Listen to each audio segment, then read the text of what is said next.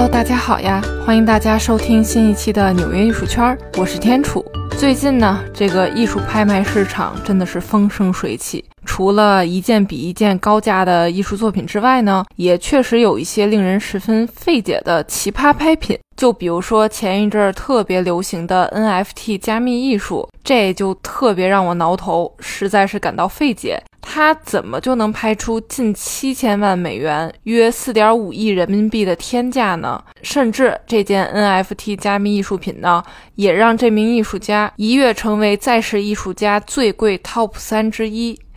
还有最被大众所熟知的拍品呢，那就是和股神巴菲特共进午餐的资格。可以拍出上千万人民币的高价，当然了，这个并不是不能理解，毕竟拍得午餐券的个人以及企业的自身价格呢，必定随着这顿午餐的到来而暴涨，并且对于巴菲特来说呢，所得的款项也都是捐给福利机构的善款。除了拍卖艺术品、珠宝首饰、名表名车、房产地产等等，甚至还有比如说贝多芬的头发、猫王的牙齿、梦露的衣服等等这类名人周边，甚至还有拍卖带着病毒的笔记本电脑、大恐龙化石，甚至是艺术家粪便的。反正呢，只有你想不到，还真没有拍卖行出现不了的拍品。今天的纽约艺术圈呢，就带大家去看看拍卖场上的那些奇葩拍品，也欢迎大家多多关注、分享、点赞纽约艺术圈的节目。首先要提的呢，那一定是名人效应了。名人周边可以说是拍卖行、藏家、委托方都愿意去进行拍卖的拍品，那就更不用提公众和媒体了。毕竟所有人吧，都怀着一颗好奇和八卦之心。刚才咱们提到了巴菲特午餐的慈善拍卖活动，哈，这个呢是股神巴菲特自两千年起每年都会拍卖一次和他共进午餐的机会，然后把拍卖的收入呢捐给美国慈善机构，用于帮助旧金山地区穷人和无家可归者。那这个价格呢是从两千年的二点五万美元到最近的一次是二零一九年的四百五十六万美元。在这二十年的二十次拍卖中呢，共筹得了大概是三千四百二十万美元的善款。当然啦，除了拍卖在世名人的时间之外呢，那对于那些已故名人，最好的拍品，那就莫过于他们生前所使用的各类物品。那这范围可就太广了，从衣服到鞋子，从日用品到文件。反正只要和这些名人沾边的东西，按照亲密程度去排序，离他们越近，他们使用越频繁的，那必定是可以拍出高价的。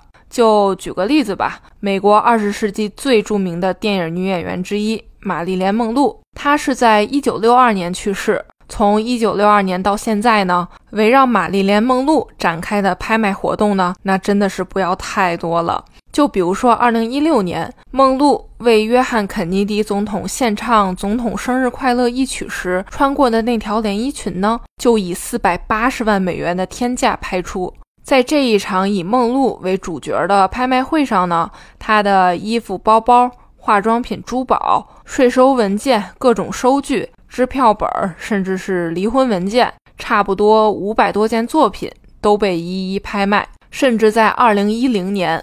梦露的三张胸部 X 光片呢，就曾以四点五万美元的价格呢被拍走。其实离梦露去世已经快过去六十年的时间了，现在每年呢依旧有这个上百件梦露的生前物品被拿来拍卖转手。那这样频繁的交易呢，也让梦露获利不少。但你可能要问，梦露已经去世了，她怎么还能有收入呢？这个呢，其实是福布斯所评选的过世明星收入排行榜。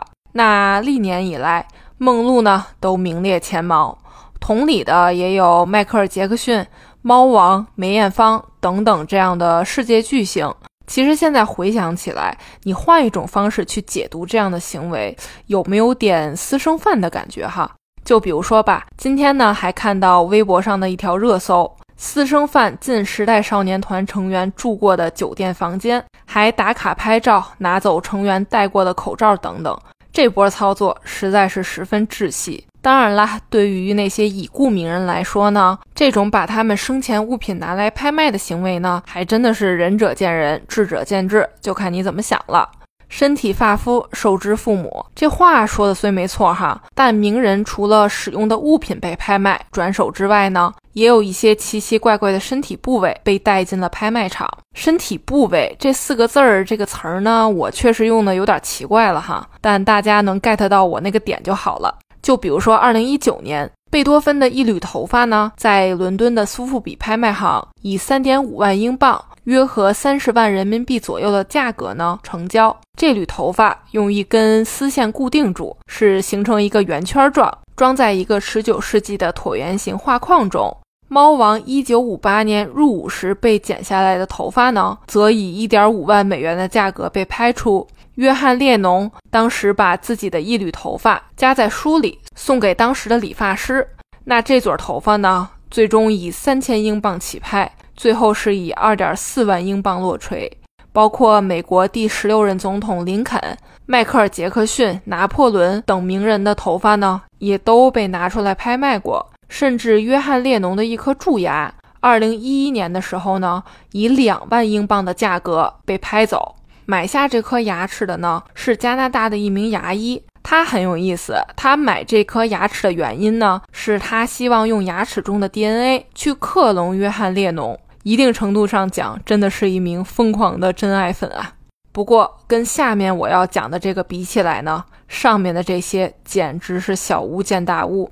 二零一六年的时候。曾创作了小说《冷血》和《蒂凡尼的早餐》的美国著名作家杜鲁门·卡波特的骨灰呢，就拿到拍卖行进行拍卖。这个保守估价是在四千到六千美元之间，但最终的成交价达到了四点五万美元，大概是三十万人民币左右。当时呢，这个拍卖消息一经放出，真的是在社会上引起了极大的道德问题的讨论。当然了，最后再说一个哈，甚至传说拿破仑的命根子也曾被拿出来拍卖过。所以上述与名人有关的拍品呢，我看确实有人调侃到说，死人的东西比活人的还值钱。并且据说还有一条不成文的规定，那就是这些名人的死法呢，对拍品的价值影响特别大。就比如说吧，老死的就不如猝死的值钱，猝死的呢就不如自杀和他杀的值钱。这话反正也没错，但听起来呢确实挺别扭的。毕竟拍卖行除了去拍已经去世名人的周边之外呢。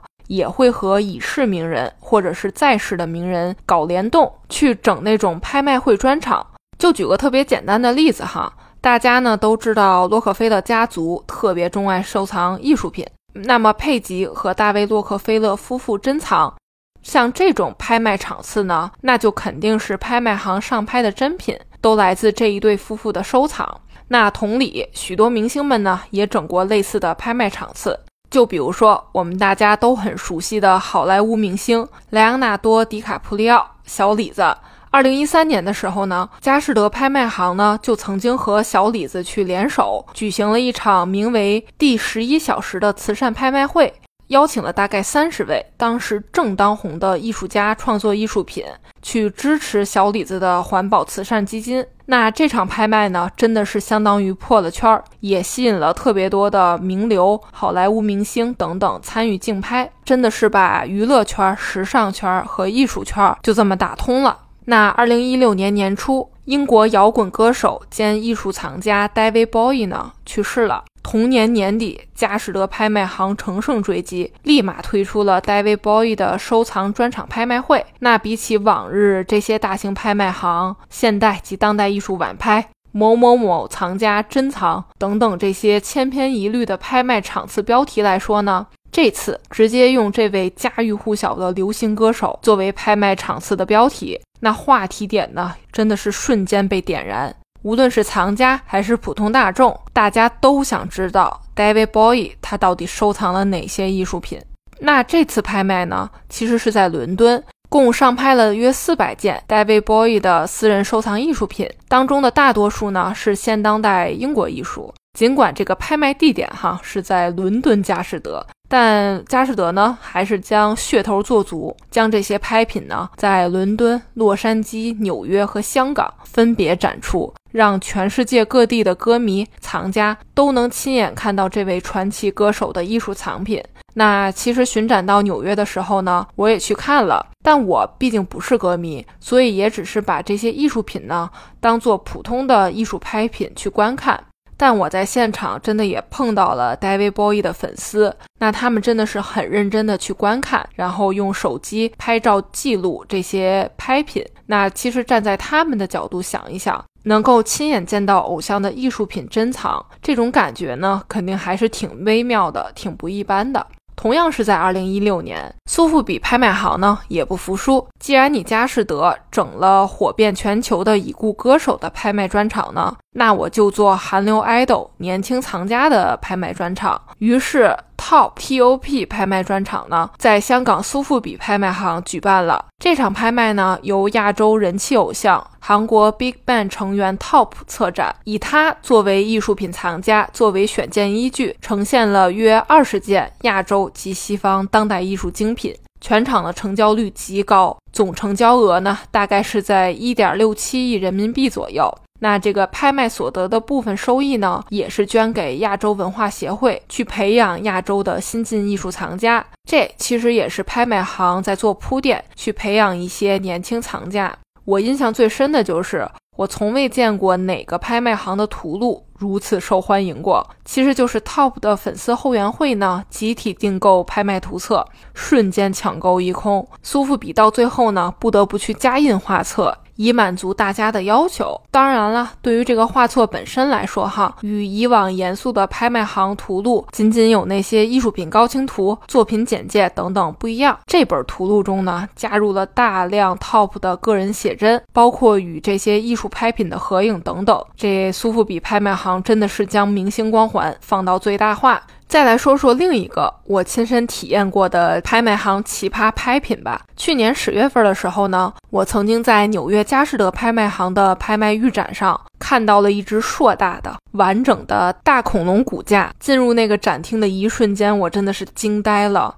这是什么情况？我认知中的拍卖行呢，不就是卖艺术品、珠宝、包包、名表、名包的地方吗？怎么会拍卖恐龙骨架这种我本应只能在自然历史博物馆见到的东西呢？这只巨型恐龙骨架呢，名为史丹，是迄今为止发现最完整的霸王龙化石之一。它呢是在一九八七年的时候，在美国南达科他州的布法罗附近被发现的。考古学家呢，总共花了三年多的时间，才将它完整出土。据考证呢，史丹生活在六千五百万年以前，身高呢接近四米，尾巴伸直时呢，身长可以达到十二米。经过多轮的激烈叫价呢，史丹最终以三千一百八十四万美元，大概是二点一六亿人民币的价格成交。那其实史丹呢，也并不是说第一只在拍卖行被拍出的大恐龙化石。早在一九九七年的时候呢，另一具名为苏的霸王龙化石呢，就以八百四十万美元的价格呢落锤成交。不过，比起下面这个我马上要讲的恐龙相关的拍品来说呢，上面拍卖恐龙骨架的，那这都已经算正常的了。下面要讲的呢，就是拍卖恐龙粑粑的。让我们回到七年前的二零一四年，全球最长的恐龙粪便。一条大概长为一米的粪便化石，估价在八千到一万美元之间，最后拍了个一万美元出头，被私人买家拍走了。那这条巨型恐龙便便是在美国西部的华盛顿州被发现的，距今估计已经有五百三十万年到三千三百九十万年的历史了。专家呢曾利用它去了解恐龙的饮食习惯。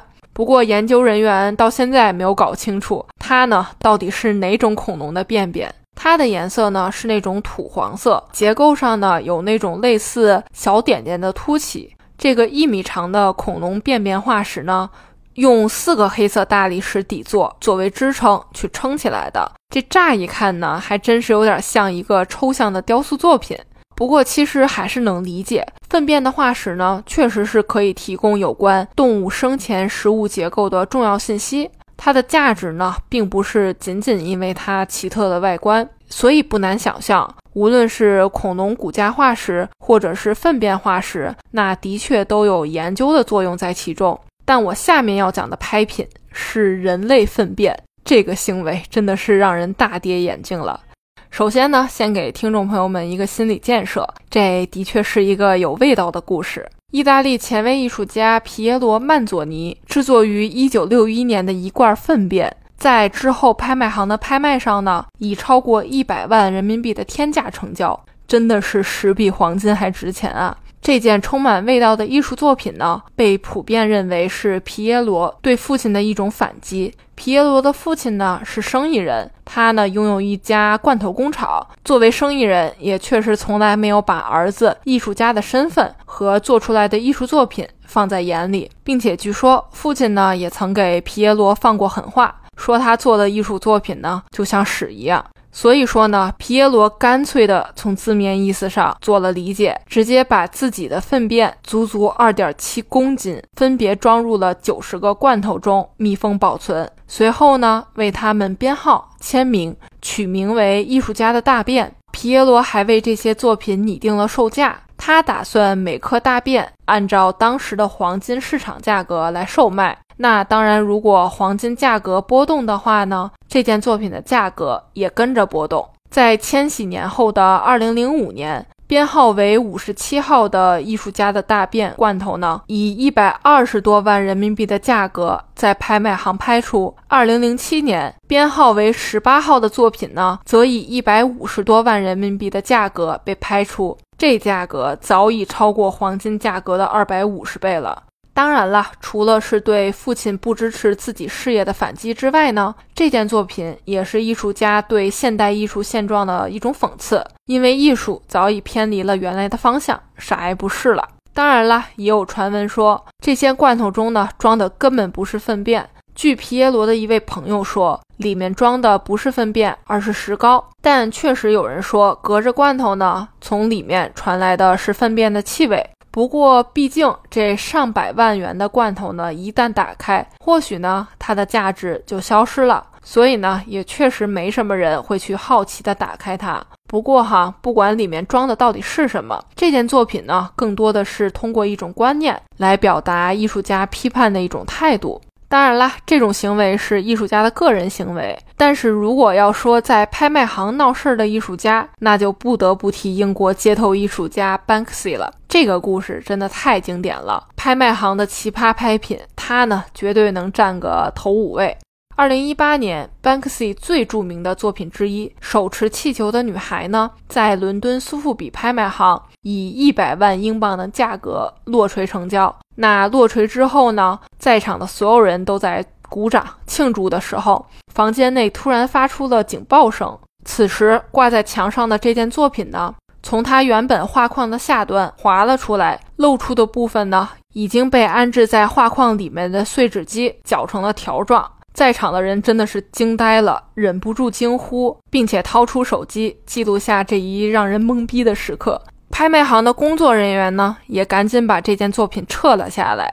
事情发生后不久，Banksy 在社交媒体上发布了一条视频，展示了将碎纸机安装在画框内部的整个过程，并解释到说，其实，在几年前他就已经将画中藏了个碎纸机，以防哪天他被送去拍卖行。并且他还引用了艺术家毕加索的话：“摧毁的冲动也是一种创造性的冲动。”作为文字的补充，据说在拍卖会现场，有个男人在操控藏在包中的电子设备，以便让作品在成交的那一刻就可以开启自毁模式。对此呢，苏富比拍卖行当然表示毫不知情，一问三不知，并且还说道：“我们都被 Banksy 了。”当然了，你说拍卖行到底是不是艺术家的同伙呢？想想看，毕竟有这么多专家在拍品被送到拍卖行之前呢，肯定都是需要做出鉴定的，也不可能发现不了电子仪器的存在。尽管苏富比一直否认，但我个人认为，这真的不失为艺术家和拍卖行的强强联手。毕竟经过这么一折腾，这件手持气球的女孩呢，价值自然是水涨船高。而这次事件引起的媒体关注，也就意味着买家会获得丰厚的回报。反正不亏，这件作品呢，肯定是已经被载入了当代艺术史的史册。目前的估价呢，可能是超过两百万英镑，至少比拍卖成交价涨了一倍。这一行为呢，不管是不是炒作，反正是够奇葩的。总而言之，言而总之，只有你想不到的，还真没有拍卖行出现不了的拍品。你见过最奇葩的拍卖行拍品是什么呢？也欢迎留言告诉我们。好啦，这一期的纽约艺术圈就到这儿啦，下期见啦！我爱纽约这座城市，它满足了我对艺术的所有幻想。希望你也会和我一样爱上它。这里是纽约艺术圈，我是天楚，我在纽约。